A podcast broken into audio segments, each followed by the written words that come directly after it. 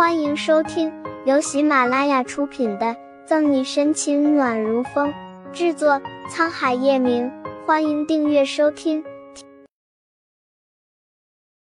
第一百九十五章，两声枪响，表哥小心！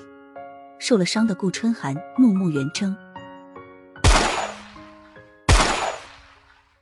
两道枪声前后响起，叶晨玉还站着。赫连明一却失去重心，跪在地上。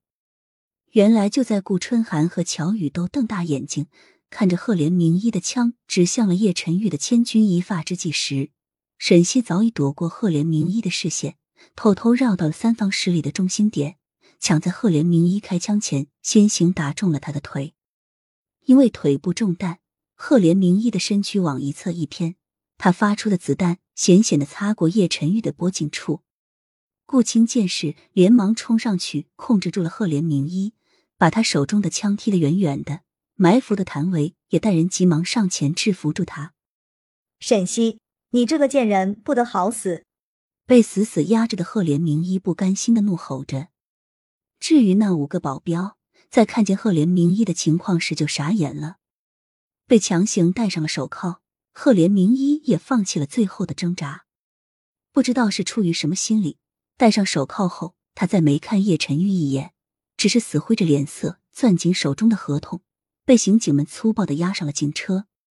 顾春寒的小弟也跌跌撞撞的走了过来，连声向顾春寒还有叶晨玉、沈西他们道歉。就因为自己的疏忽被抓了起来，害得他们三个人都差点出事。顾春寒的情况也不怎么好，身上还有赫连明一给他留下的伤口。但还是强撑着站起来，满怀歉意。对不起，表哥嫂嫂。若是今天表哥和嫂嫂没有来的话，他一定会被赫连明一这个疯女人玩死的。没事就好。沈西心有余悸的开口安慰他，看了一眼后面的叶晨玉。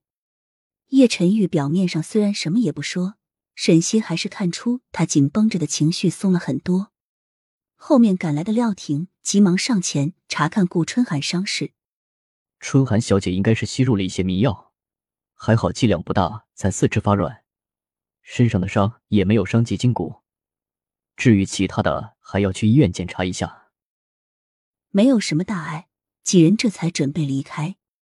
因为一辆车子让给了顾春寒他们，所以现在就只剩下一辆沈西的车子了。一开始，因为担心叶晨玉和顾春寒，沈西根本没有注意到这个尴尬的情况。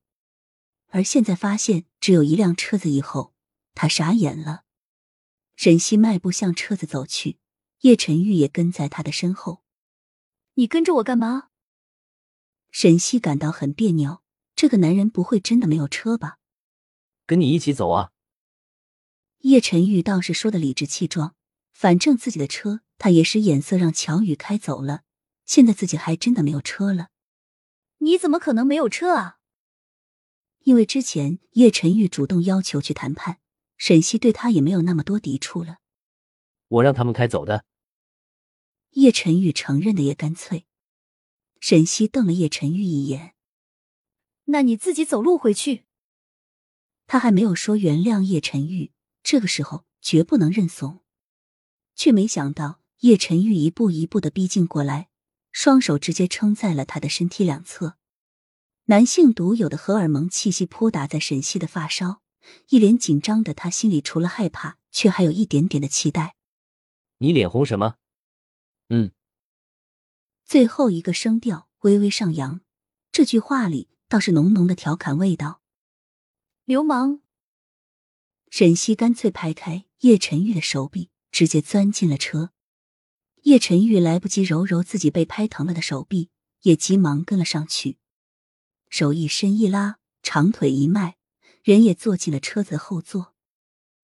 你上来干嘛？我可没说要带你走。沈西死鸭子嘴硬，就是不想给叶晨玉痛快。你不是回警局吗？作为当事人之一，我不是也该去做笔录吗？叶晨玉难得的解释。倒是堵住了沈西想要把他赶下车的借口，痞子模样十足。沈西也无话可说，赌气的发动车子。